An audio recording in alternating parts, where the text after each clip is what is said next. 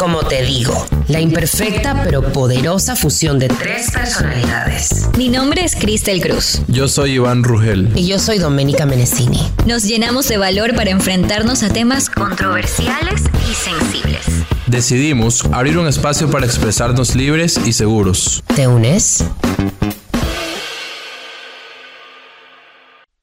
Bienvenidas y bienvenidos a nuestro décimo quinto episodio de Cómo te digo. ¿Cómo estás, Iván? Hola, estamos muy bien. no podemos saludar hoy día a Doménica porque hoy día nos falta una, nos falta Doménica, pero estamos con todas las energías, igual con Iván, invocando la presencia de Doménica aquí para sentirla presente y cerquita. ¿Verdad? Así parece. Ya vamos a presentar a nuestra invitada del día de hoy porque queremos un poco hacer el preámbulo de eh, el tema que vamos a hablar el día de hoy, que es acción social. Y nuestras motivaciones de hacer este tema, ¿no? Como lo hicimos también en el capítulo pasado. Eh, queremos evidenciar otras realidades, apartarnos del individualismo, que está perfecto, está perfecto preocuparse del yo, de mejorarnos nosotros mismos, pero también hay que fomentar la empatía y porque claramente vivimos en sociedad, ¿no? Entonces queríamos hablar precisamente de esto, de la acción social, con Ana María Moya. Hola, bienvenida, ¿cómo estás? Hola chicos, hola, hola, hola. ¿Cómo, estás? ¿Cómo vienes el día de hoy? Bien, bien, aquí la verdad es que estoy muy emocionada por estar aquí con ustedes y más que nada porque quieren evidenciar todas estas cosas que son muy importantes. Estoy muy emocionada porque la gente pueda escuchar realmente sobre estos términos que no son nuevos, pero sí es necesario que hoy en día la gente tenga un poco más de conocimiento. Así que estoy feliz, feliz de conversarles de Que no son nuevos, pero que tal vez los entendemos mal. Así es, sí. Claro, comenzando por tu carrera, sabes que cuando nosotros estábamos investigando de ti, eh, supimos la licenciatura que tú tienes y para mí, no sé qué piensas tú, Iván, es como esta, este tipo de licenciaturas que tú dices, ¿en serio existen ese tipo de licenciaturas? Claro, sí, o sea, licenciatura en trabajo social y, desarrollo humano. Así es. Yo había escuchado como que, a ver, yo tenía dos conceptos del trabajo social. El trabajo social que es la, la que va cuando quieres entrar a una universidad y quieres una pensión diferenciada que no sé si es lo mismo, hacen lo mismo. Y el trabajo social de que tú dices, ah, estoy haciendo trabajo social y te vas a recoger basura en la playa, un ejemplo. Ahí sí tengo que decepcionarlas porque bueno. Era como que lo que yo sabía. Ana trabajo María, social, Ana María, por y favor. no sabía que podía sacar una licenciatura en eso. Ya les Pero voy a contar caso, un poco más. Vamos a A saber. ver, la primera es sí, una trabajadora social es la que hace el proceso de pensión diferenciada, pero te hace una visita domiciliaria y todo lo demás. Y segundo, no, coger basura no es trabajo social, pero ya les voy a explicar un poco Pero que eso, eso vendría a ser como voluntariado. Así es, e- es, voluntariado. Eso es voluntariado, que, que es una parte de- del ámbito social, pero no es tanto como trabajo social, porque ya les voy a explicar que el trabajo social es algo sistemático, es decir, es un proceso de diagnóstico, es un proceso de desarrollo que tiene un fin a mediano y a largo plazo. Ahora más o menos cuéntanos en qué se basa tu carrera, tu licenciatura. ¿Y qué defines como trabajo social entonces tú? Chicos, yo realmente soy trabajadora social por vocación y por profesión, porque realmente, miren, como no es una carrera muy socialmente conocida, hace unos años, como que cuando yo ingresé a estudiar trabajo social, las personas me decían, no, pero tienes que estudiar algo que sí, que te traiga dinero, que no sé cuánto. Y yo decía, no, ¿sabes lo que hicimos con mi mamá? Tuvimos que poner mi mamá me imprimía la malla curricular porque yo tenía 17 años. Ok, mira, estas son las carreras similares. Pues no, yo tenía contemplado como que estudiar derecho, psicología, entonces o trabajo social. ¿Por qué? Porque mi familia siempre ha estado en todo este ámbito de voluntariado y todo lo demás y yo ya tuve contactos con otros trabajadores sociales. Entonces yo decía, tengo que hacerlo de una forma más profesional y ahí fue que encontré trabajo social. Entonces, si tú ves la malla de trabajo social, sigue enfocándome en los títulos profesionales. Yo en trabajo social vi cosas penales, materias penales y materias de psicología, pero en materias sociales, entonces tenía un poco de las dos que yo quería, entonces dije, no, tengo que estudiar trabajo social. Pero yo cuando ingresé, imagínate que el primer día del pre nos, la- nos lanzaron todos los sueños para abajo porque típico que te dicen, ¿qué tú esperas de la carrera? ¿O qué crees que es trabajo social? ¿Qué esperas? claro. Y todo el mundo, sí, queremos ayudar. Nunca me olvidaré, esa profesora mía maravillosa, ella es mi mentora. Y ella me dijo, no, trabajo social no es ayudar, es todo menos ayudar. Los trabajadores sociales no ayudamos a las personas. El trabajo social es una carrera sistémica. Con sistémica me refiero a que los trabajadores sociales, a diferencia de otros profesionales que tienen personas, analizamos todos los contextos. Las personas somos esferas, ¿cierto?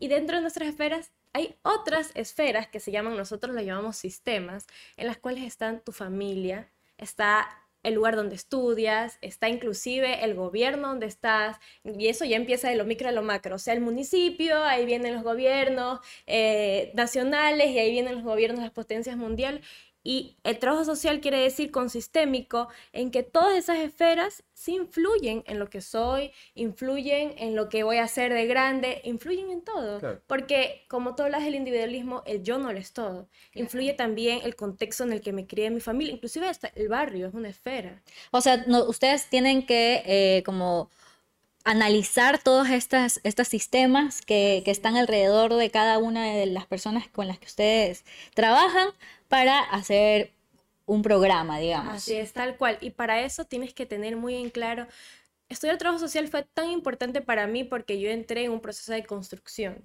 en la que eso deberíamos entrar todos. Todos, yo creo que ustedes ya están en un proceso de construcción para poder hablar siempre de estos temas y que ustedes por los otros temas que ya han tenido en el podcast. Y es muy importante porque no todo lo que nosotros conocemos es la realidad. O sea, nosotros ya por estar el hecho de estar aquí, venimos de una esfera de privilegios. Total. Sí, ya del hecho de estar aquí y haber tenido la oportunidad de haber estudiado y de estar aquí en este espacio.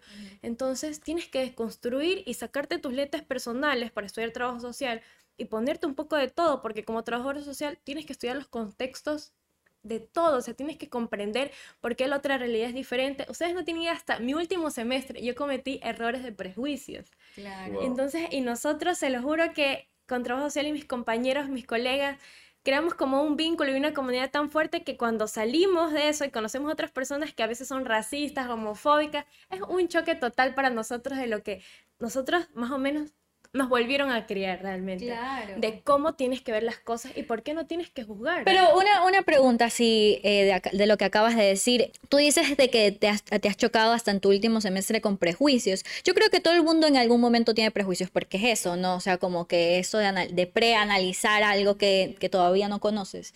¿No te ha pasado en tu, en tu carrera ya profesional ahora que tú trabajas en el DACE, ¿no? En, el, en la Dirección de Acción Social y Educación. Bueno, actualmente la DACE tiene el albergue municipal que se llama Volver a Soñar, que es para acoger a personas en situación de vulnerabilidad extrema y personas en situación de calle, y es donde laboro. Y sí, sí me pasa, pero la gran diferencia de ahora es que nos va a seguir pasando a todos. Claro. Por la forma en la que hemos sido criados, más que nada en Latinoamérica, que los prejuicios son desde que naces, sí. desde que naces.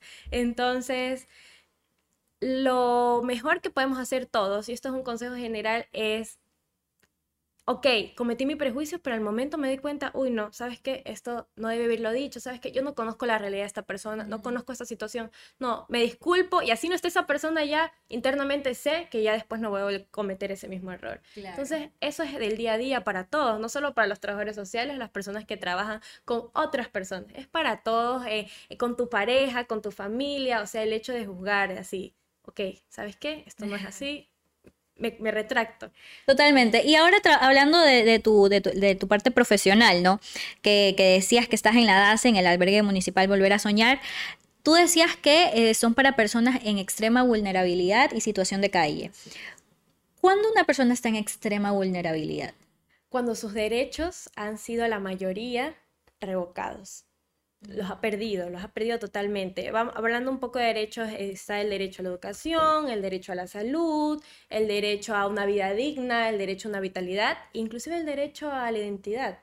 Entonces, en el albergue hay personas que han sufrido violencia y han tenido que escapar, entonces caen en situación de calle, entonces ahí ya no tienen derecho a un techo digno, una vida digna, no tienen ya derecho a salud, significa que si son familias ya no tienen el derecho a educación, entonces, mira, ya son tres derechos que no tiene. Y algunos, como pierden sus documentos y todos, ya no tienen el derecho a la identidad, hay que volverles a sacar cédula. Entonces, y si no tienes cédula, ¿cómo accedes a los otros derechos de educación y cómo claro. accedes a los derechos de salud? O sea, algo tan pequeño, una carta tan pequeña, o sea, imagínate cómo te pierdes de todos los accesos. Ahí me, me pierdo un poquito con lo que hablamos al inicio y lo que me estás diciendo, o sea, porque dijiste, bueno, llegué a la universidad y me dijeron, los trabajadores sociales no ayudan. Todo lo contrario, si, no, si mal no recuerdo. Sí. Y es como que me parece un, un trabajo bastante humanitario y, claro. y, de ayudar el que, el que estás realizando, por ejemplo, en el albergue. Entonces, ya pues, ¿Merengue o no merengue? ¿Cómo, ¿Cómo es la cosa? Nosotros ayudamos, sí, pero bajo un criterio. No siempre como trabajador social puedes hacer lo mejor para lo que el chico cree o la persona, en este caso el beneficiario, cree que es lo mejor para él. Pero igual es ayuda es que a veces no le podemos brindar porque es lo peor. Mire, sin entrar un poco en casos, a ver, los trabajadores sociales somos un puente entre la necesidad de la persona y en que se ejerce ese derecho. Somos un puente. Eso es lo que nos dijeron ese día. Y yo se lo juro que tengo esas palabras marcadas en mi corazón de hasta por siempre, por siempre. Entonces, mire, explicándote un poco a veces lo que tú crees que es lo mejor para ti, nosotros estudiamos como que todo el espectro en el que te, en el que te desarrollas y no es lo mejor. Por ejemplo, un caso que alguna vez tuvimos es de una persona que creía que necesitaba una casa, pero esta persona vivía, o sea, si nosotros le dábamos la casa, que tú lo ves como una ayuda asistencial, porque la asistencia es, es muy buena, pero no es lo mejor para... Muy cómodo. Sí, Sí, sí, el asistencialismo es, más, me voy a aprovechar este tiempo para explicarle el asistencialismo y por qué el asistencialismo es lo que nosotros creemos que íbamos a ayudar. Sí, yo quiero ayudar a, los abuelitos, quiero ayudar a las personas de la calle, como nosotros lo mencionábamos antes, porque el término correcto es personas en callejización o en situación de calle. ¿Calle qué? En callejización o en situación de calle. Entonces nosotros decíamos, que queremos ayudar. Yo no sabía qué poco a poco ya se van un poco visibilizando estos términos que son muy necesarios. ¿Por qué?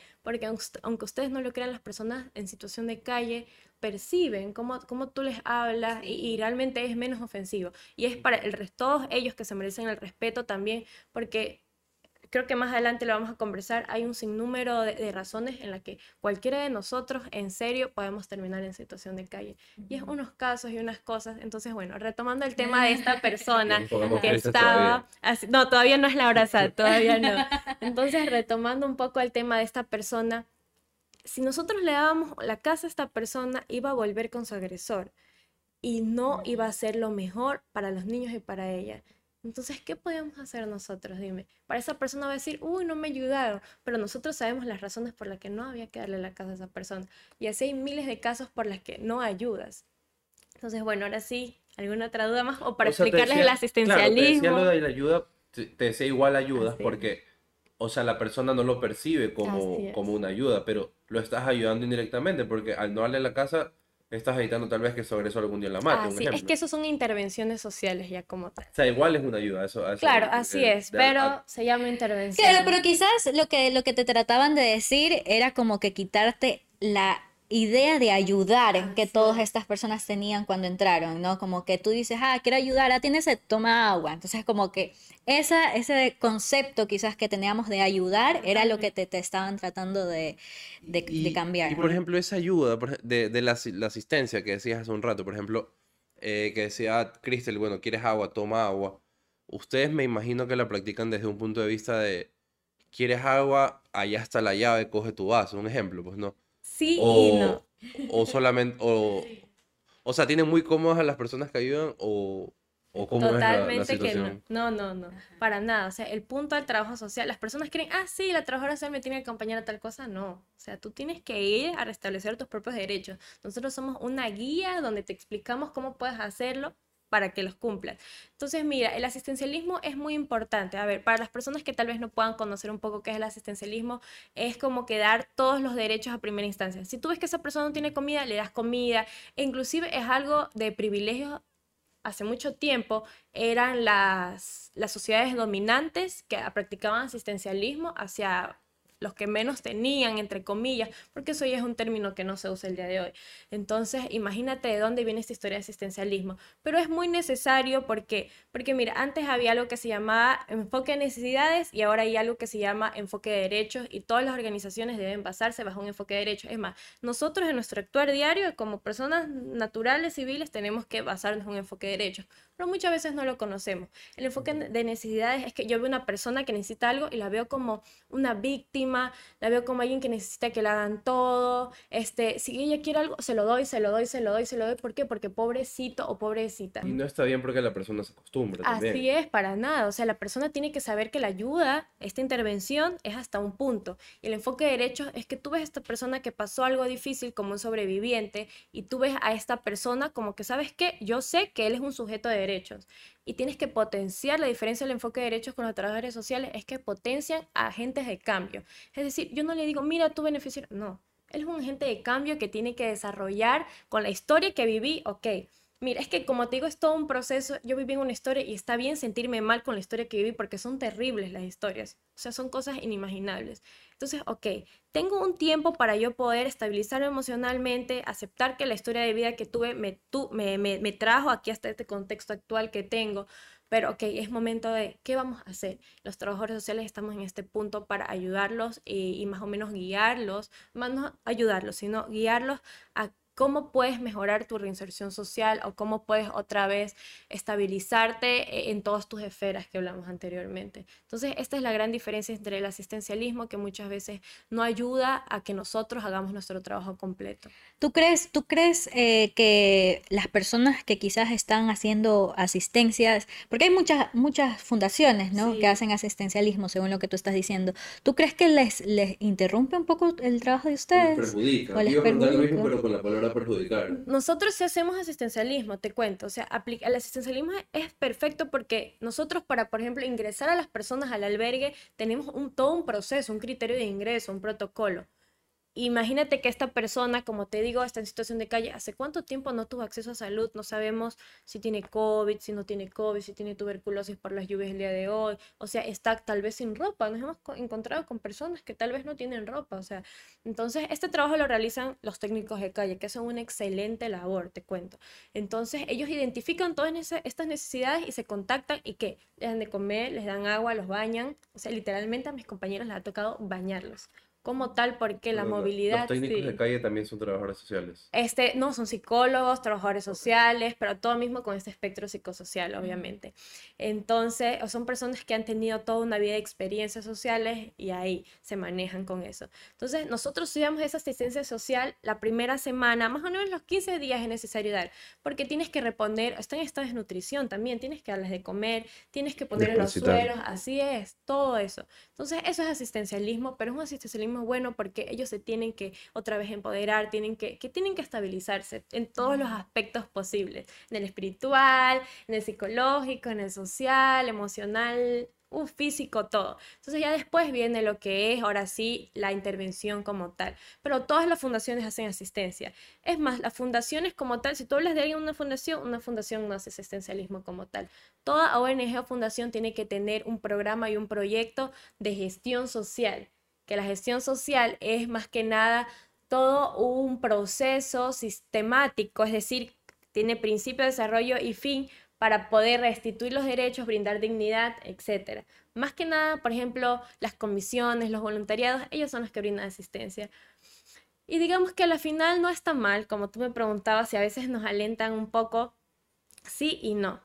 Digamos que hay personas que hemos tenido casos donde, donde tal vez sí es necesario que estas personas, hasta que nosotros las encontremos, reciban la comida que a veces los voluntarios dan todas las semanas, reciban ropa y todo lo demás. Es más, nosotros tenemos hasta, o sea, necesitamos que apadrinen a los beneficiarios, es decir, que le ofrezcan ropa y todo eso. ¿Por qué? Porque son cosas diarias, inclusive a veces la falta de ropa interior, imagínate. A veces tú dices, voy a donar ropa, pero se te ocurre que la ropa interior es necesaria. Ah, imagínate. y que la ropa interior es como, es súper personal. no la, y, sobreentiendes que, ok, tiene ropa interior, le doy un abrigo y todo, pero te das cuenta lo necesario que es y a veces como uno estigmatiza y sobrevalora estas cosas. Claro, sobrevalora sobre todo. Así es. Para seguir el desarrollo, eh, hemos planteado algunas preguntas para ir hablando sobre, por ejemplo, cómo hemos actuado antes, ¿no? Socialmente ante las realidades de otras personas. Por ejemplo, Iván, cuando tú ves una persona que está viviendo una realidad ajena a la tuya, ¿no? ¿Cómo es tu reacción hacia esas personas? ¿Y por qué? Antes, podría decir que más en la adolescencia, en los 15, no sé, siento que me dan bastante penita verlos y como que sentía que quería darles, o sea, darles dinero, no sé, situaciones así. Pero ahora no sé por qué, siento, a veces siento que soy muy, muy frío, muy seco al respecto. Pero es como que están ahí o como que no. Pero es porque tengo esto de que en serio pueden usar ese dinero para drogas. Y, y choca conmigo, así choca conmigo, como que no te voy a dar dinero para, para drogarte, no te voy a dar dinero para drogarte. Este, pero por ejemplo hay veces que efectivamente puede ser un padre con un niño que de verdad necesita Y a mí me queda la duda y digo como que chuta, pero puedo estar, en serio puedo usar, puede estar usando el niño. Y no quiero ser parte de ese círculo que está fomentando eh, la compra y venta, digamos. Entonces, e- e- es, difí- es muy difícil diferir ahora para mí. Por eso como que trato de evitarlo. ¿Por qué tú crees que, que has tenido esos prejuicios? Porque esos son, esos son, terminan siendo prejuicios. prejuicios, ¿no? Eh, ¿Por qué crees que has llegado a esos prejuicios? Mm, Yo creo que por un poco de rechazo a- al mismo tema de las drogas. Al mismo, de bastante rechazo, eso hace que, que simplemente no, no quiera colaborar. Pero estoy segurísimo que estoy dejando a un lado bastante ayuda. Que de pronto pueda, pueda- puede ser asistencia, que en ese momento necesitaron. Hay veces que lo hago y, y de pronto en momentos como que, digamos, me sobra un poquito más la plata. Y digo como que ya, toma este dólar o toma estos dólares o, o como que veo una situación que, que ya me toca y es como que ya no sé para qué sea, pero toma, como que... Y de pronto hasta a veces lo puedo estar haciendo para hacerme, para sentirme bien yo y, y no ver eso porque igual siento eso de que puede gustar. O sea, igual a- aunque tú estés asistiendo a alguien económicamente o como sea, sientes igual como un, así como un choque interno tuyo. Claro, porque más que todo por, por el tema del del uso de los niños. Por ejemplo, a los niños no me gusta. Es horrible, es horrible porque el niño está, cómprame un chicle, cómprame un chicle, pero tengo que darle alguna, de alguna manera la lección al padre de que no te va a funcionar poner a tu hijo a vender. Entonces, mi granito de arena es no comprarle para que el padre vea que es inútil eso y así sea que tenga que pedir, pero que pida a él, que no pida al niño, ¿ya?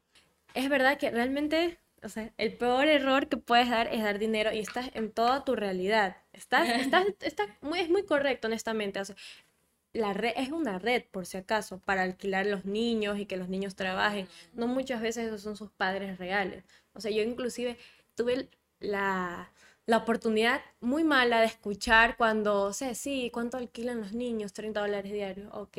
Entonces, ¿me entiendes? Entonces, pero otra vez entra ahí el prejuicio, ok, no juzgo directamente, ay, este es un padre terrible, que no sé cuánto, ok, debe haber algo, pero igual, o sea, siempre está el interés superior del niño antes que cualquier otro derecho, está el del niño. Entonces, sí tienen toda la razón. La mejor forma para ayudar cuando tú ves estas cosas y te sientes es contactarte con alguna institución que pueda, por ejemplo, ves a un padre con un niño ves que está en situación de calle, identifica si es movilidad humana, o sea, en este caso sabemos si es migratorio, migración, refugiados, a eso nos referimos como movilidad humana, o si ves que es un adulto mayor o son niños solos. Y lo mejor que puedes hacer para estas personas, lo mejor, en lugar de darles la comida, sí, darles comida es muy necesario, llévalos en más, llévalos a un centro de salud. Eso es lo mejor que puedes hacer. Si realmente te convive ese caso, al día siguiente, llévalos a un centro de salud, dales de comer y, y restituyes un derecho inclusive, pero derívalo. Derívalo a una institución donde sabes que están las personas adecuadas para poder intervenir. Y si digamos que te sobra un poquito de dinero o tú tienes específico, porque hay personas que específicamente tienen mensualmente, voy a donar esto, dónalo. Todos tenemos historias de vida todos, todos, todos tenemos historias de vida donde hemos estado en contacto con algo de vulnerabilidad. ¿Ya? ya sea un caso de, de violencia, ya sea un caso de, de, de persecución por, por mi, mi tono de piel, por mi identificación étnica, por mi orientación sexual.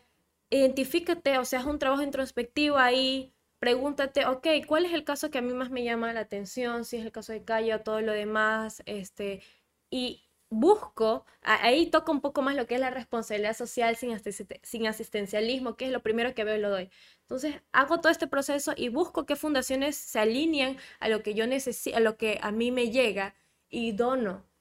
Realmente, o sea, las instituciones con las que he podido tener cercanía hacen un trabajo maravilloso, así sea con los 5 dólares que las personas les regalan. O sea, realmente los invito a todos a donar. Ahora ya no son como que la gente siempre también tiene este prejuicio de que sí, se cogen el dinero, que no sé cuánto. No, no, o sea, realmente las instituciones que yo conozco son maravillosas y, y hacen un trabajo. O sea, los invito a todos a donar. Ese dólar, ahórralo una semana y esos 10 dólares, dalos a la fundación que más se alinee a lo tuyo. O sea, hay muchísimas fundaciones, no solo las personas en situación de calle, alíneenlos, pero sí identifíquense. Por ejemplo, hablando de, de, de, mi trabajo actual en DACE, DACE tiene la apertura de que si tú pones en redes sociales y los etiquetas, ellos nos derivan los casos y nosotros vamos con los técnicos de calle y analizamos si es un caso de albergue y en caso de que no sea un caso de albergue, lo derivamos a la otra institución que sí puede restablecer sus derechos. Pero comuníquense, comuníquense con las, con las entidades, de verdad. O sea, pueden hacerlo por medio de llamadas a números de albergue, pueden contactarse directamente con DACE, con MIES, etc. Te quería también preguntar en base a tu, a tu trabajo, ¿no? Yo, yo supongo que tú tienes bastante contacto con personas no solo eh, de, de situación de calle, sino también quizás ustedes eh, buscan ayuda a empresas privadas o otras, otras cosas, ¿no? En el tiempo en el que tú has estado trabajando, eh, y, en tu experiencia que tú has tenido en, tu vida, ¿cómo tú crees que ha evolucionado la, sociedad? ¿Tú crees que hemos evolucionado al yo o hemos evolucionado a la sociedad? Realmente creo que por la pandemia fue algo que impactó muy negativamente, pero si podemos rescatar dentro de eso negativo es que sí evolucionó un poco a ser más empáticos hacia los demás. Eso sí es algo que tengo que rescatar muchísimo. O sea, nos ayudó mucho. Realmente, sí, sí hemos evolucionado, honestamente, y más que nada porque personas como ustedes que están tratando de visibilizar estos temas y hay muchas otras instituciones y organizaciones que están haciendo lo mismo. Entonces la gente ya tiene un concepto diferente del por qué tengo, por qué aún existe personas en su privilegio y en su burbuja de que dicen, ¿por qué tengo que hacer esto? ¿Por qué tengo que ayudar? No, es que esa persona, no, no, no. Y aunque tú dices, estamos en el siglo XXI, ya nadie hace esos comentarios, sí hacemos esos micro comentarios. ¿Ya? De, de- inclusive me voy a incluir porque, o sea, haber estudiado trabajo social no me, no me, no me, eh, no me excluye de poder lanzar alguna vez algún comentario, pero como le decía, lo importante es decir, ok, hice este comentario, me di cuenta, no lo voy a volver a hacer. Pero no, este, sí hemos evolucionado honestamente y me da mucha alegría decir que, que cada día este, la gente está sacando más su lado social. Así es. ¿Te, te- te pasa igual? ¿Crees lo mismo? Yo creo En tu, en, en tu entorno, ¿no? Porque quizás si tú lo hablas Así en tu es. entorno, tú lo puedes hablar de eso. Yo creo que definitivamente, eh, no sé si por, por tema de tecnología también, la, se ha creado un poco más de conciencia, no solo, no solo social en el, en el ámbito de ayudar a las personas, sino de, de muchas ramas de activismo. Puede ser eh, medio ambiente, puede ser de personas con discapacidad, de inclusión, de LGBTI. eh, entonces, creo que de alguna manera esa, esa tecnología, esa información, ese acceso a la información, mejor dicho, ha, ha hecho que desarrollemos un poco más de, de empatía con el, con el, con el prójimo, que desarrollemos un poco más de, no sé, no cometer los errores de antes. A- ahorita que estaba hablando, eh, no sé por qué pensé en la guerra cuando dijo lo de cómo hemos evolucionado como sociedad, y también se lo decía algo a Cristel de eso, como que bueno, definitivamente no todos hemos evolucionado como sociedad, pero en todo caso, sí, sí creo que hemos evolucionado como sociedad. Hay creo que hay mucha gente que no quiere eh, volver a cometer los errores de antes, errores como el racismo, eh, una época tan negra que tuvimos como sociedad. Tenemos.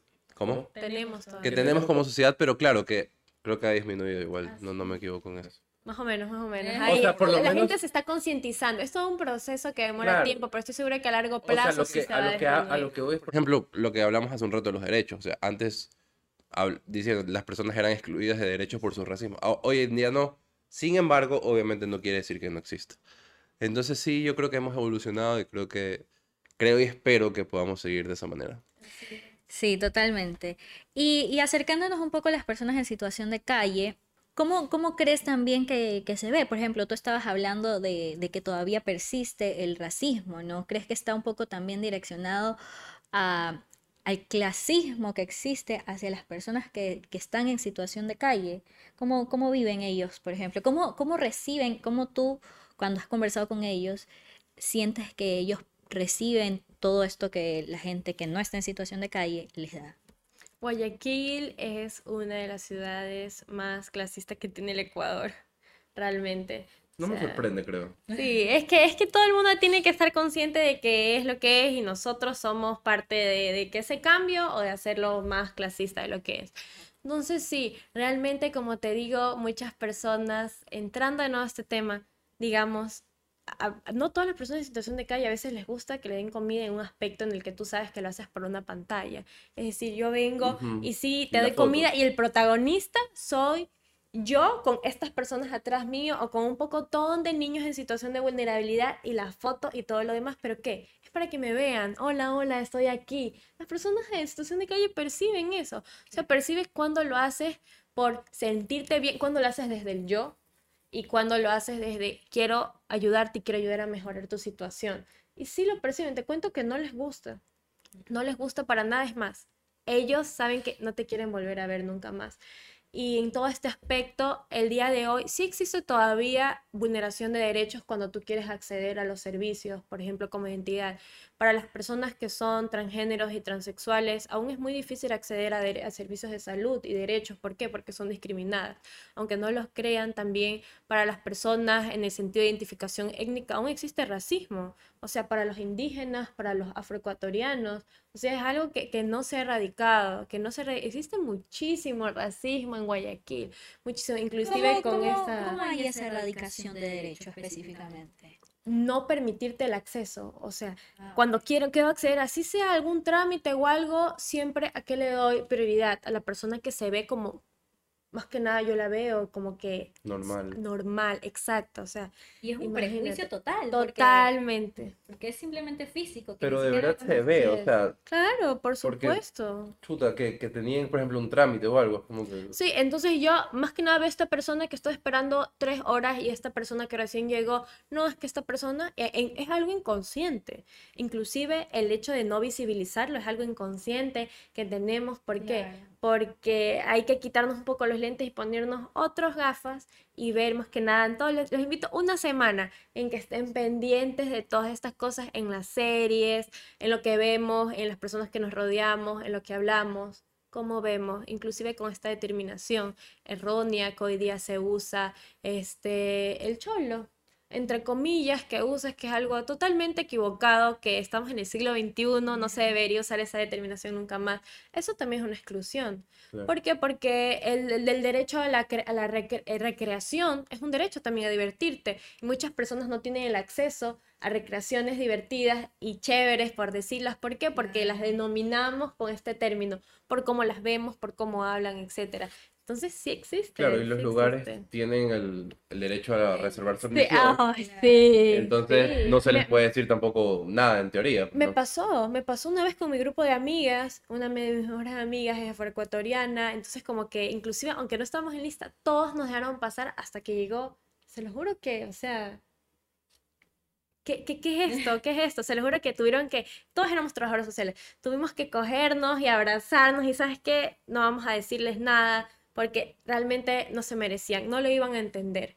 No, no lo iban a entender. Sabemos que estas personas no eran sensibilizadas y concientizadas en ese tema. Nos fuimos a otro lugar.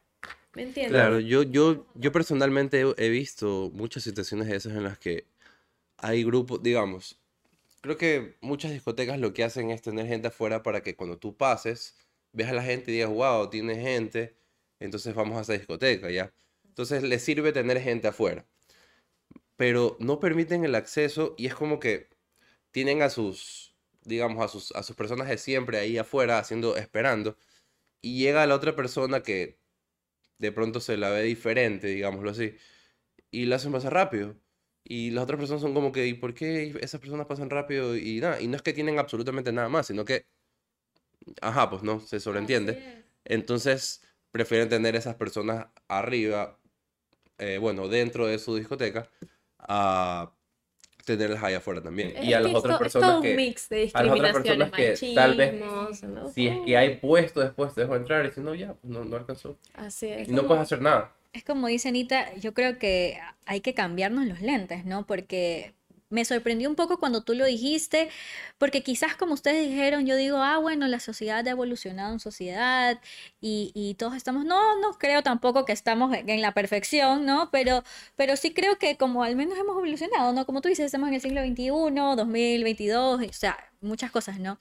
Pero quizás eso, ¿no? Como que no, no me he puesto a ver a detalle las cosas que pasan y que son realmente evidentes de cómo eh, terminan quitándote derecho, así sea la diversión. Como, adultos es nuestra responsabilidad. Yo estoy totalmente de acuerdo con lo que dijeron, totalmente en que como la tecnología nos ha ayudado mucho. Antes, por ejemplo, había que hacer campañas de concientización. Para que una sociedad pueda cambiar es un proceso de concientización, sensibilización y educación.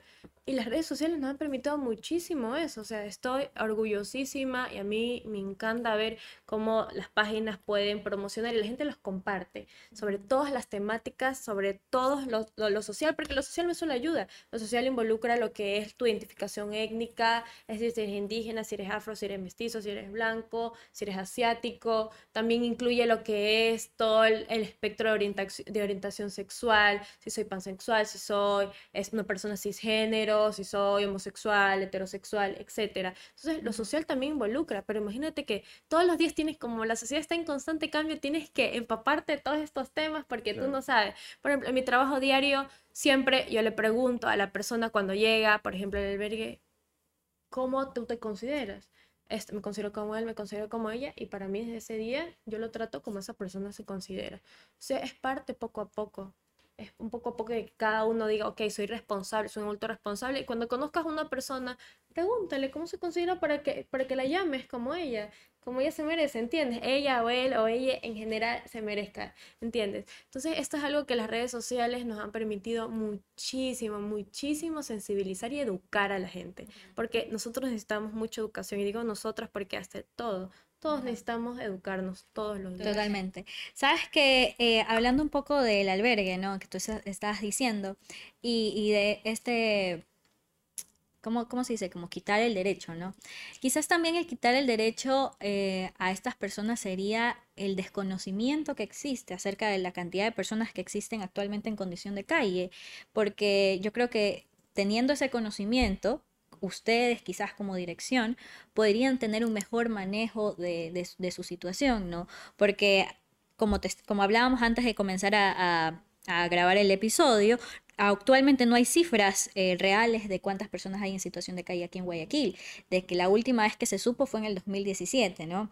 Entonces quizás eso es como, como quitarle un poco el derecho a, a estas personas, ¿tú crees? Mira, te cuento que la DACE ha hecho un trabajo maravilloso y estoy segura que en este 2022 va a ser un mejor trabajo con unos proyectos increíbles que tienen en mente, unos proyectos que municipalmente no los tiene ninguna otra ciudad del Ecuador y proyectos que van que nunca se ha visto antes en la ciudad de Guayaquil. Entonces, bueno, eh, con, respecto a, lo, a, lo, que tú preguntas, esas cifras son del MIES del año 2017. Y esto es por esta fundación este, Reza Refugio, que también hace un trabajo con personas en situación de calle, pero ellos tienen una metodología de intervención distinta a la de nosotros, que también es excelente por si acaso. Es muy buena, es de la Arquidiócesis de Guayaquil. Nosotros trabajamos en conjunto con ellos. Son nuestra institución aliada. Entonces, estos datos de personas en situación de calle, si no me equivoco, más o menos eran de 2.000 a 3.000 personas que estaban, pero la pandemia incrementó. Y como te digo, el albergue es nuevo, el albergue comenzó este, en noviembre del 2020. Ah. Imagínate, o sea, recién cumplió un ah, añito, es un bebé, es un bebé el albergue, recién cumplió un año. Entonces, realmente esperamos a que acabe el año 2022 para poder gestionar una investigación nueva. Que nosotros te cuento que sí llevamos una estadística de, numérica de, de las personas que atendemos. El año pasado como albergue atendimos a más de 600 personas mm. y rebasamos nuestra meta con más de 200 beneficiarios. Imagínate. O sea, dentro y ahí ya tenemos, eh, dentro de nuestro primer año, o sea, tuvimos más de 600 atenciones. Entonces, imagínate, ya vamos teniendo más o menos un, en todo grupo etario, con grupo etario me refiero a adultos mayores, adultos, adultas, niños, familias, todo. Entonces ya vamos teniendo más o menos, ok, 600 personas y ahí vamos. Pero no, de hecho, la DACE ha hecho un trabajo no asistencialista. El municipio ha hecho un trabajo no asistencialista para nada. ¿Por qué? Porque ha hecho la creación de estas instituciones. Y este albergue, eh, bueno, como sabemos también, cuando empezó lo del COVID, ah, se crearon algunos albergues emergentes temporales, ¿no? ¿Este aquí fue un albergue emergente temporal o fue pensado, o, sea, o ya era un proyecto que tenían? Emergente temporal, es más, este... Pero temporal se quedó. No, empíricamente se creó en el CAMI, por si acaso. En el CAMI empezaron a acoger a personas y, tenemos un beneficiario que ingresaron desde el CAMI, ah, sí. Entonces, este ingresaron y e, este, estuvieron desde el CAMI, pues no, y ya de ahí como que dijeron, no, ¿sabes qué? Hay muchísimas personas que tienen esta demanda, entonces tenemos que ya crear una institución para acogerlos. Entonces ahí, pero el trabajo del albergue fue rapidísimo. Imagínate, o sea, en menos de seis meses ya había el albergue. ¿Cómo mides ya después el, el post, la post ayuda, llamémoslo así? O sea, como que seguramente hay casos digamos, más sencillos y casos más duros. Me invento. eh, una persona que, bueno, quedó sin hogar, está viviendo en la calle, necesita ayuda, de pronto, como decías, el derecho de identidad. Y bueno, hay que salir adelante, pero es una persona, eh, digamos, con un criterio un poquito más formado. A de pronto alguien que es analfabeto, que ya está en una edad en la que necesita más ayuda. O sea, ¿cómo... se- eh, ¿A qué nos referimos seguro- con edad que necesitamos ayuda? ¿Adulto mayor? adulto mayor de pronto. O sea, llamemos que, no sé, eh, le das el empujoncito al de acá, pero el empujoncito que le das acá no es lo mismo, tienes que empujarlo más. Y ya después de que finalice el proceso, porque creo que no es que se puedan quedar a vivir para no, es, ahí. es de acogida temporal, pero cada caso personalizado tiene su tiempo. Y, y lo esperan más tiempo. Claro, Y hay un seguimiento después de, claro, de un eso. seguimiento post reinserción. Claro. Este seguimiento es medido bajo indicadores. Es decir, sabemos que psicólo- nosotros tenemos departamento de salud mental, trabajo social y psiquiatría. Entonces, cada, cada departamento da su informe de recomendaciones. Ok, post esta, esta reinserción, ¿necesita tener todavía atenciones psicológicas? Sí, no. Este post a trabajo social, ¿necesita tener seguimiento? Sí, no. Entonces vamos teniendo así hasta que ya poco a poco ellos, como son agentes de derechos, son sujetos de derechos, ya van diciendo, ok, hasta ellos mismos. O sea, ¿me entiendes? Ya no, no, ya, Claro. ya, ya nos vamos Ya puedo, desvinculando. ya puedo andar sin rueditas. Así es, así es. Le quito las rueditas a la bicicleta y ya avanzo. Antes de hablar de la reinserción, que también la vamos a tocar, eh, queríamos hablar también de los motivos por las personas, por la- por las que las personas están en situación de calle, que son motivos también dados por el MIES, porque eh, según entendí en mi investigación, el MIES es, digamos que el ente eh, responsable de las personas en situación de calle. Claro, es, el MIES es responsable de las personas en situación de vulnerabilidad generales porque es a nivel nacional. Obviamente el MIES es el Ministerio de Inclusión Económica y Social, entonces por lo tanto tiene que tener todos los planes para este, asistir a todos estos tipos de, de- de problemáticas de vulnerabilidades a nivel social. Claro, entonces ellos muestran eh, ciertos motivos, ¿no? En los cuales está el desempleo, la separación familiar, la migración, el nivel de educación, la presión social, adicciones, entre otros, ¿verdad? Pero yo quería también traer a la mesa como una conversación en la cual estos son los motivos, digamos, que, que el MIES nos da, ¿no? Y como que, primero, son dos preguntas aparte. Tú porque ya estás dentro de, de, de esta situación, ¿no? ¿Cuáles son los verdaderos motivos que tú ves que existen? Y ahí van, previo a eso, quiero saber como que cuáles son los motivos sociales que la gente piensa, ¿no? Porque, ¿qué piensa la gente? Como un ser humano común y corriente. Exacto, como una persona que realmente no tiene ese contacto, esa, esa afinidad con esas personas. Para mí el motivo número uno es que te abandonó tu familia, pero eso es un poco, es, es muy extenso en realidad, no te pudo haber abandonado, por muchos casos. Creo que el alcoholismo y la drogadicción son tal vez los, los mayores potenciales problemas que pueden tener o que pueden ocasionar a que una persona se quede sin hogar. Este, porque de todas maneras son enfermedades, pues no. Y enfermedades que te, te aniquilan a ti mismo y te, y te quitan ese, ese poder, ese poder ejercer en la sociedad, como que convivir con la sociedad, con personas, hasta te hacen hasta irritable. Entonces, claro, eh, cualquier persona se puede cansar de ti. No tienes dinero si te lo gastas en, en alcohol y drogas. No vas a pasar en, en la calle, ¿no? Puede ser también este, por herencia, se me ocurre. Como que alguien que ya vive en la calle nace y bueno, o sea, vas a vivir en la calle también, pues, o sea, y el niñito se, se cría en la calle y, y pide, desde chiquito pide en la calle y eso es lo que conoce, o sea, él no, no sabe más que eso, es peor si no tenía educación. Eso es lo, lo que a mí se me ocurre, la verdad. Nunca había pensado en la herencia, puedes creerlo. Qué interesante. Eh, Sabes que dentro de, de esta, de estas cosas que yo tenía, como estas, estas conversaciones que yo he tenido con personas en situación de calle, he tenido conversaciones de todo, ¿no? O sea, desde, no, yo estoy aquí porque aquí estoy bien, mira, o sea, Has conversado con personas en la calle. He sido voluntaria en personas, ah, en fundaciones que, que dan, dan, dan comida a las personas que están en situación de calle. Hasta personas que, que me parten el alma porque me cuentan tipo, no, yo me separé de mi esposa y yo le dejé mi casa a mi esposa y a mis hijos. Y yo me quedé en situación de calle porque yo no quiero molestar a mis hermanas. No, mis hermanas tienen, tienen, tienen casa, pero, pero no, ¿cómo yo las voy a molestar? Y deciden, ellos toman la decisión de ponerse en esa situación de calle. O sea, tú te puedes a pensar, o sea, ¿cómo, yo no sé, por son último... tercas, son tercas las Ajá, Claro. como, como esta persona que yo me acuerdo tanto de esa conversación porque me, me- no sé, me partió el alma y me impactó tanto porque nunca pensé, o sea, eh, fue la, la primera y quizás la única conversación que yo tuve de ese tipo, ¿no? Porque hay personas en la calle que, que sí, obviamente, mm, tampoco es que están felices, hay personas que un poco sí, pero, pero hay personas que, que no, pues no, pero igual digamos que sí tratan de, de vérselas. Por ejemplo, hay personas que si tuvieran una familia con casa, sí le pedirían ayuda, ¿no? Pero esa persona me, me impactó tanto porque dijo, no, o sea, yo tengo mi hermana y mis hijos tienen, y, y nadie de su familia sabe que él está en situación de calle. O sea, es- yo me quedo así como, ¿qué? Pero es una persona que yo, yo hablé con él y me pareció una persona como, como que igual él tenía, él tenía sus razones, no sé, yo no sé, o sea, ¿qué te puedo decir? Yo no sé cómo él vivió con sus hermanas, yo no sé cómo él habrá pasado, pero yo digo, no, mijita, yo, yo hago mi dinero, como todos los días y al final del día vengo acá a dormir.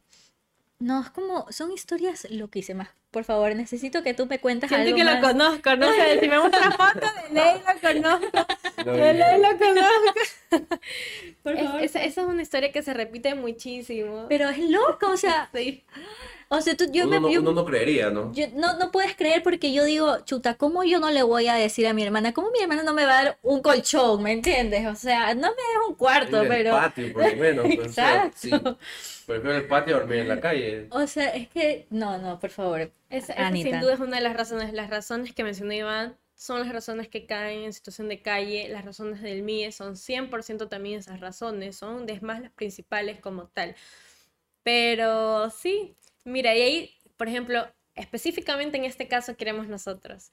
Concientizaremos porque las personas tienen que entrar o recibir una ayuda por voluntariedad.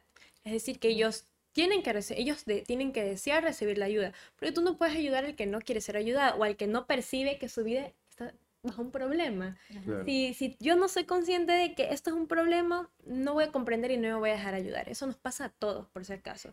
¿Ya? Es verdad, como tú dices. O sea, Sí. creo que eso, eso es lo que yo no entendía. O sea, él no percibía esto como un problema. Es que, es que así pasa. Sí, Entonces, sí. bueno, toca en, en- en el abordaje inicial que tenemos en campo cara a cara, toca como que decirles, esto está pasando, nosotros tenemos un lugar donde te podemos ayudar. Entonces, ¿qué hacemos? Ahí viene la parte de trabajo social familiar en la que toca contactarse porque muchas veces no te quieren dar el nombre de la familia, entonces te toca condicionar un poco, ok, vamos haciendo un trato. Nosotros vamos haciendo esto y tú nos facilitas el número de familiar y ahí toca un poco ese generar rapport y todo, esta, es todo esto para que ellos digan, ok, mira, mi familia vive en tal, tal lugar, se hace la entrevista social inicial donde tienes que recabar toda la información de historia de vida desde la infancia, adolescencia, adultez, institución actual y demanda actual. Todo eso conlleva la intervención de trabajo social inicial. Entonces, ya sabes cuál es el contexto familiar y te cuento un poco más a profundidad por qué mi hermana, tú sabes si tal vez en la niñez algo pasó con esa Claro. hermana, entonces empiezas a comprender Claro. un poco más. ¿Y qué hacemos con ellos? Hacemos la visita domiciliaria, que es muy inherente al trabajo social. Entonces, al realizar esta visita domiciliaria, la hacemos al principio nosotros como profesionales con ellos y explicamos, usted conocía, primero hacemos una llamada, que, que, que, por ejemplo Ana María se encuentra en situación de calle, bla, bla, bla, sí, nos puede recibir en su casa para poder conversar y empezamos un poco de intervención familiar. Y se ha habido muchos casos exitosos en el albergue el año pasado donde las personas volvieron a su lugar de origen y eso es muy lindo, la verdad. O sea, se logró solucionar tal vez estos problemas. Las personas en situación de calle, en este caso voy a hablar sobre los hombres, porque también hay que notar de que hay una gran diferencia en que vemos más hombres en situación de calle que mujeres. ¿Por qué? Porque existe toda esta imagen, este, un poco mm, machista también, pues, ¿no? Que el hombre mismo ha creado, sin, sin ofensas, por si acaso, a todos, a los oyentes, a ustedes, de que la mujer como se queda en casa y la vemos como una figura de cuidado, ella es la que se encarga de cuidar a los hijos, de hacer la comidita, de que todo que esté bien, y el hombre es el que trabaja, el duro, el que no muestra cariño. Entonces, este es el que usualmente ha tenido malos hábitos, adicciones, etcétera, porque está en otro, en otro contexto laboral, por así decirlo, porque le ha tocado trabajar, bla, bla, bla, y el trabajo de la mujer, porque es un trabajo, es estar en casa de los cuidados y todo lo demás, que los dos realizan un trabajo difícil. Entonces, ¿qué hacen los hijos o los familiares? Es acoger un poco a la mamá, a la abuelita, a la tía o a la persona de cuidado principal y sabes que no, ¿cómo la voy a dejar? Pero la otra persona que me abandonó, que no me permitió ser afectivo, que no me permitió este, abrirme un poco, que nos abandonó en cierto sentido, ok, queda. Entonces por eso hay que también ser consciente de que esa es una de las razones por las que encontramos más hombres en situación de calle que mujeres. O sea, es, todo es toda una figura de, de, de, estereotipos de género también. Entonces, bueno, a lograr nosotros reinsertar, porque el, la persona en situación de calle eh, se siente muy culpable, está muy llena de culpa, por si acaso, porque a la larga han concientizado todas estas cosas que hicieron de jóvenes, hablando de adultos mayores o que, o que, o que están haciendo. ¿Entiendes? Yo soy consciente, te dicen que yo soy borracho, como me cuesta, o que yo estoy en una situación de alcohol, de drogas, me cuesta dejarlo, prefiero apartarme, o, o yo los abandoné, o yo le pegaba, o yo le gritaba nunca leí la comida o, la ludopatía también, pues, ¿no? Que, que, yo apostaba mucho, ¿ya? Entonces, todas estas cosas, ellos dicen, no, prefiero yo no acercarme. O me alejé un día y nunca más volvió. Tú te das cuenta cuando vas a hacer la visita domiciliaria, nunca más volvió, nunca supimos de él. A pesar de que preguntamos a la gente del barrio, nunca, nunca nos dijeron dónde estaba. Entonces, este, se hace un trabajo con la familia y con la persona para que él sepa que es merecedor también de amor y de perdón y de una segunda oportunidad. Y ahí otra vez se reinsertan en el lugar de origen. Claro, quizás por eso, o sea, de manera equivocada, dije que dije que un poco la gente sí quería vivir en esa situación, pero es porque no se ven merecedoras de un, de un techo, quizás, ¿no? Un poco también queríamos saber qué se hace ahora por la reinserción social, pero es un poco lo que me estás diciendo que hay, que, que, se hace en ese albergue, pero hay otros albergues que hacen, que hacen el mismo trabajo de ustedes. Claro, Reza, Reza Refugio, como les mencionaba anteriormente, también trabaja con personas en situación de calle y las reinserta mismo socialmente, deriva a los adultos mayores, nos derivan a nosotros. Reza es una de, las, de los refugios que, que, más tengo conocimiento. Ellos tienen dos sedes, en el centro y en el sur. Entonces, miren, ellos tienen un número más alto de, de, de, personas a intervenir. Y, eh, o sea, digamos que estas dos son las más fuertes en este momento. Así es, por, también hay instituciones internacionales que acogen a personas a movilidad humana. Las, movilidad, las personas de movilidad humana tienen muchísimos derechos. Entonces también está la OIM. Las personas que este, vienen de otro país. Sí, movilidad humana es toda aquella persona que tuvo que, que, trasladarse o salir de su país, ya sea por sentido migratorio, este, refugiado, así todo, el movilidad humana abarca todos esos términos. ¿Y, ¿Y tú crees que hayan programas que Em, ayuden a prevenir la situación de calle. O sea, no, no atendemos a personas en situación de calle, sino previo a eso. Ahí, ¿Tú crees que existen ese tipo de programas? Como, como ustedes estaban hablando anteriormente, ¿cuáles son las razones que hay en situación de calle? Tal vez si puedes nombrarlas otra vez. Era drogadicción, este, eh, desintegración familiar, ¿verdad? Exacto, separación familiar, migración, nivel de, de educación, presión social, adicciones, desempleo. Todas las fundaciones que trabajan para esas causas para esas problemáticas ya están trabajando para una prevención. Porque, por ejemplo, también este, nosotros trabajamos con un futuro sin drogas, que está en el Hospital Bicentenario, por si acaso, para conocimiento de todo, es un hospital municipal, que, o sea, es maravilloso, tiene muchísimos este, servicios médicos gratis, gratis para cualquier ciudadano de Guayaquil. Entonces, nosotros trabajamos, e-, ellos acogen a todas estas personas que están en adicción activa. Y ahí previenen que caigan en situación de calle. Imagínate, también está el CETAT, que es el Centro para Mujeres este, que se encuentran en adicción, que es increíble, por si acaso, el trabajo. Entonces, ellos también previenen. Para esa integración familiar existen ciertas fundaciones para como que intervenir con la familia y que no se, no se desintegre y, poder trabajar en esta disfuncionalidad familiar y ellos previenen, por ejemplo, para el alcoholismo así mismo sí, de ciertas fundaciones de alcohólicos anónimos, desempleo, también hay fundaciones que te ayudan, que tienen redes este, de apoyos laborales como tal y te permiten entrar en una bolsa de trabajo y previenes, nosotros también hacemos eso por si acaso, los reinsertamos laboralmente porque nosotros trabajamos en un proceso como tal de que ellos puedan generar ingresos propios. De hecho, ¿por qué les decía yo que el albergue no es asistencial? Porque el objetivo y el corazón de nuestro proyecto es que ellos puedan capacitarse. Ellos salen con capacitaciones, por si acaso, increíbles. Para conseguir un trabajo. Para generar ingresos propios para aquellos que quieran ser emprendedores. Entonces, o generamos trabajos, ayudamos a buscar trabajo para ellos y nosotros como trabajo social llevamos todo un proyecto de, de vida decimos, ok, ya con este colchón económico que tienes y con lo que has estado aquí, porque nosotros damos todas las necesidades básicas, por si acaso. O sea, las cinco comidas al día con una chef, por si acaso. Eh, sí, imagínate, comen muy rico ellos.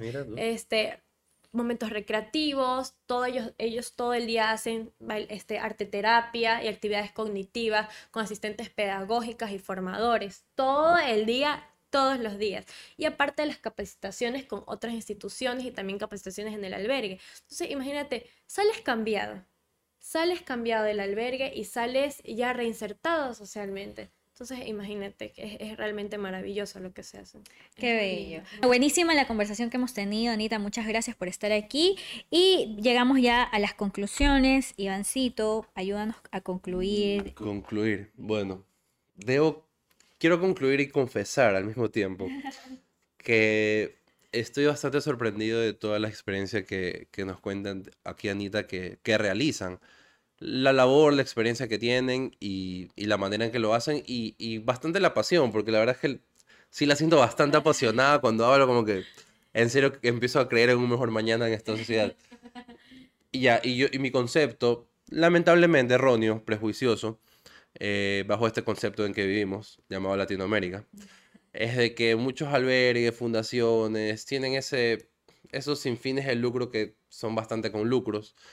Y la verdad es que siempre he tendido a eso, a, ser un, un, poco prejuicioso con el trabajo que hacen. Como que, ah, es verdad, hacen, pero al mismo tiempo están ganando algo y que se supone que no.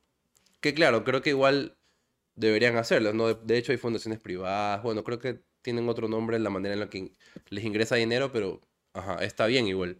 Porque si no, las personas que trabajan ahí también van a terminar en la calle.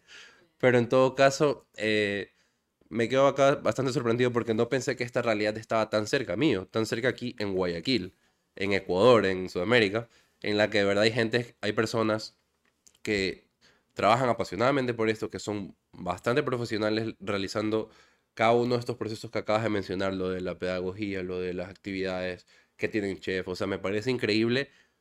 Yo no lo hubiera pensado. O sea, si tú no me lo decías hoy, yo te hubiera dicho como que, ah, sí, eso es lo que te dicen a ti para, para que vayas a donar así.